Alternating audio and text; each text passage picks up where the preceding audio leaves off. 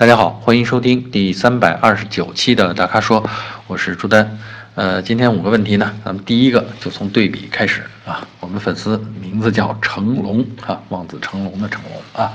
成龙同学问的是啊，雪铁龙天翼 C5 Air Cross 啊，这天翼 SUV 这款车，1.6T 时尚型和另一款车日产奇骏2.0两驱舒适型啊。这两款车放在一起，他想问哪个性价比更高，更值得入手？啊，这两款车还挺有意思啊，特别是这个天翼。呃，说是在天翼上市之前，呃，天翼上市之前啊，我也是对这车很感兴趣。然后上市之后呢，呃，借来试驾车啊，也做了一些对应的测试，对它的印象还是挺深刻的。呃，但是我是觉得啊，这两款车把天翼跟呃，奇骏放在一起，这两款车其实气质上的差别非常大啊。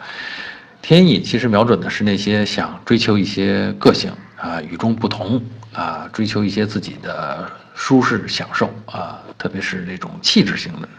那种呃追求的啊人群。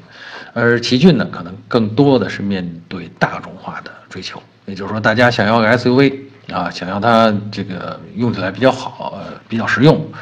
呃，又不太费油啊，开起来也是比较容易啊，那这可能就是奇骏典型的这个定位啊。这两款车具体哪个性价比更高？我觉得，在我眼里，我是觉得那呃，C5L Cross 这个天翼的性价比更高一些啊，因为花同样的钱啊，六十六七万吧，这个钱，在天翼上面呢，你能得到的这个呃，就是焕然一新的这种感觉。比如说内饰，比如说仪表的这种设计，啊，这是在其他的就同级别的车里边，它是很独特的，你找不到同类，啊，比如说全液晶的这个仪表，嗯，在这个价位上你你很难找到同类，啊，另外呢，这个比如说自动空调，还有这电子式的这种换挡手柄，啊，都是它是六档的 AT 变速箱，它是用了这种电子式的换挡手柄，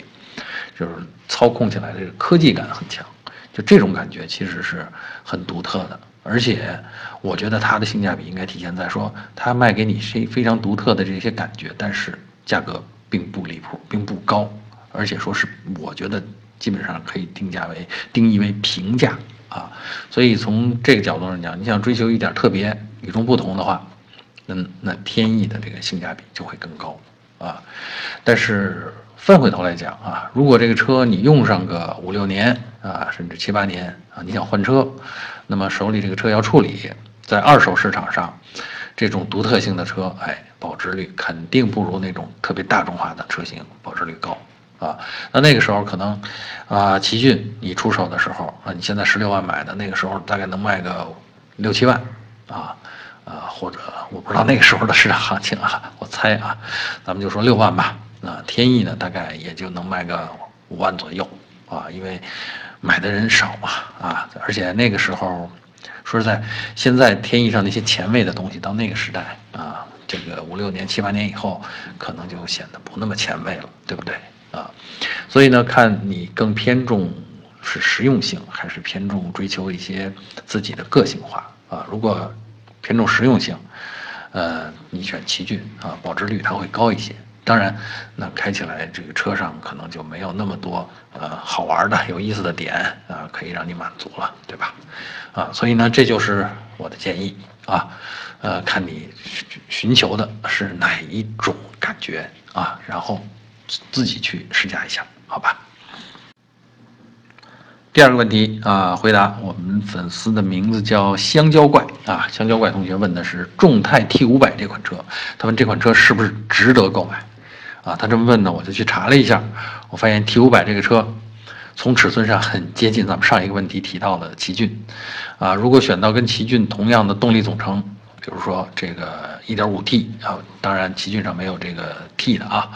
啊，他选 1.5T 和呃自动挡的话，那么才十万元，啊，你想想十万元的奇骏，你开着应该是个什么感觉？从功能上讲，我觉得它应该方方面面都满足了，只不过从一些细节上啊，或者说，呃，使用的，比如说某些操纵件的力度，或者座椅调节的顺利程度啊，就顺畅程度，就诸如此类的这种细节啊，或者行驶起来的这种噪音感受啊，可能还达不到奇骏的呃那种水平。毕竟，毕竟奇骏比它贵七万块钱呢啊。除了这个，我觉得有两万块钱是贵在这个品牌上面，另外五万块钱确实是贵在品质上边啊。所以你说这款车值不值得买？我觉得从实用的角度讲啊，你花十万块钱买到奇骏那样的使用功能。这确实很有性价比，这也是众泰的这个生存之道啊。嗯，但是呢，你指望说它能够达到说十六七万的呃主流 SUV 的方方面面的呃感受，呃，这有点不太现实啊。毕竟这个车咱们买来用，最大的满意度、满足程度就在于呃性价比啊，就是我们花了一个七成的钱啊，买到了一个十成的功能啊，是这么个逻辑啊。所以呢，我的结论呢是这车可以买，但是可能你开个三年五年之后，你就会想换车了，因为确实有很很多车开起来的感觉会比它好啊，所以这就是我的建议啊。第三个问题啊，回答我们另一位粉丝啊，名字叫不再年少啊，他的这个问题的关键词是高速啊，他说，呃，他的使用的车况呢是这个呃使用的情况呢是跑高速为主。要主要的注意是乘坐舒适性啊，关注的是乘坐舒适性。那么他问轩逸和标致三零八这两款车怎么选啊？日产的轩逸和标致三零八。呃，说到跑高速，我觉得这个需求可能并不普遍啊。我觉得啊，每呃每天嗯跑个半小时的高速啊，或者是单程半小时。嗯，这样才叫说有高速需求。偶尔跑一下，这其实真的算不上有高速需求啊。嗯，跑高速呢，我觉得最重要的呃还是说车的操控性啊，高速的稳定性和操控性。这个操控性里边呢，含了就是车呃给你带来的反馈，就是给你的信心啊。另外呢，我觉得还有就是我们这位同学说的这个舒适性，因为跑起来以后这个噪声，发动机的噪声。底盘，呃，这个行走机构传来的路面噪声啊，还有这个风的噪声啊，呃，这些呢都会影响你这个高速的时候的这个呃感受，呃，所以我觉得这两款车放在一起啊，我其实还是挺倾向于轩逸啊，呃，因为轩逸本身的静音呃做的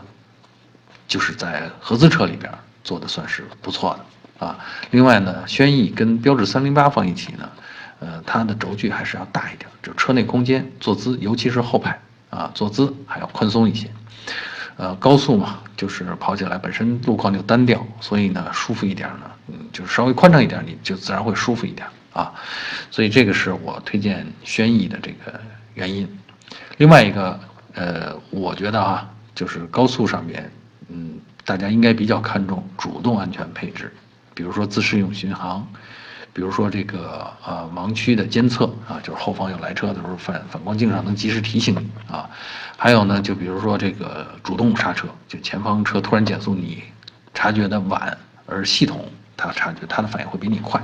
它就事先给你减速了啊。所以呢，这几样配置呢，我我是推荐大家在跑高速为主的工况下是值得拥有的。然后我查了一下这个轩逸呢，大概在。呃，十五万、十四五万的这个价位上，其实就已经能够提供了啊。当然，标致三零八也也有这个相应的车型能提供啊。然后呢，呃，大家就得比一下这个具体的，一个是优惠的力度，还有一个就是，呃，它的怎么说，呃，具体的配置情况，就是这三项，我刚才提到的那三项都包括了，在每个车型上都包括哪些？嗯，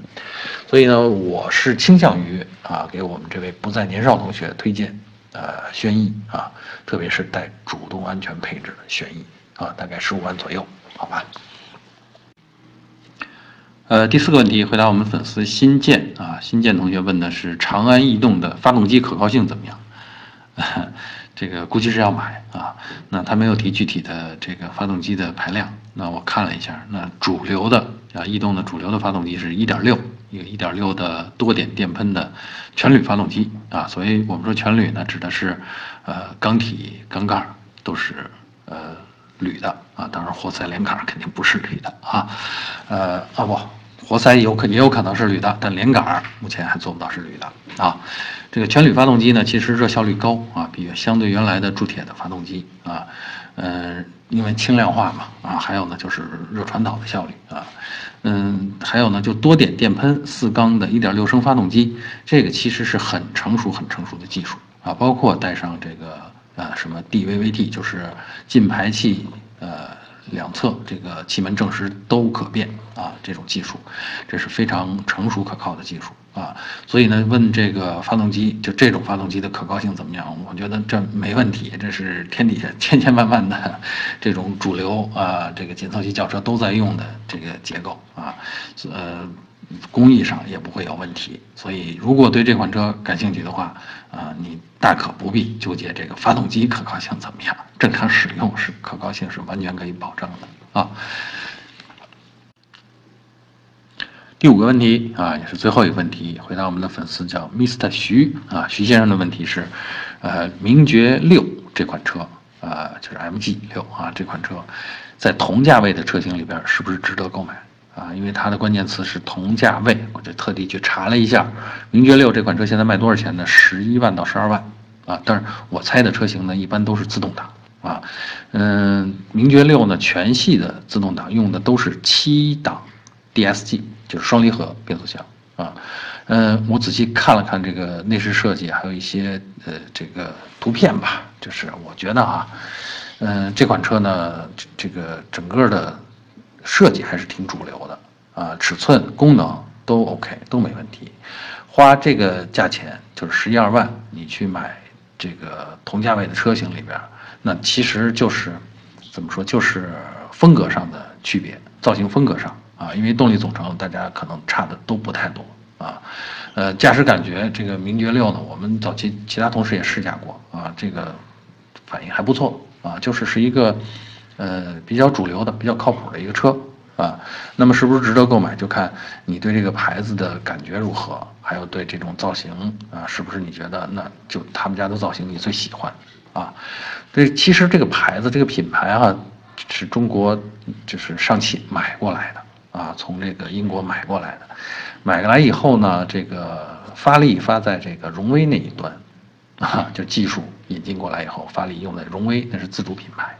而这个 MG 这个品牌呢，作为买过来的牌子呢，其实虽然一直在运营，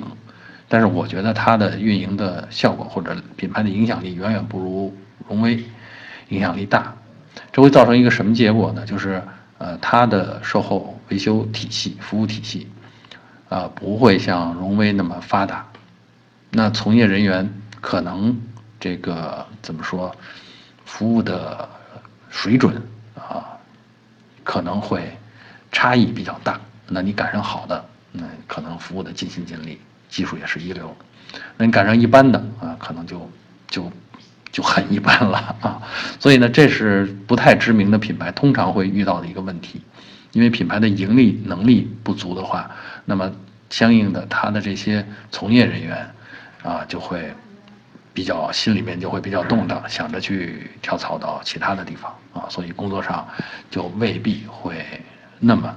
尽心尽力啊。这是我提我给你提的一个建议，就是唯一的，我就是唯一的一点顾虑是在这儿啊。当然，如果你感到一个比较好的这个 4S 店啊，或者有比较靠谱的朋友在里面工作，那就更好啊，那就可以放心了啊。好，以上呢就是本期大咖说的全部问题啊！欢迎大家继续在我们的微信公众号或者微社区中提问。那如果您想了解更多的啊汽车资讯和导购信息，请持续关注我们的公众号，还有车评网啊！我们下期节目再见。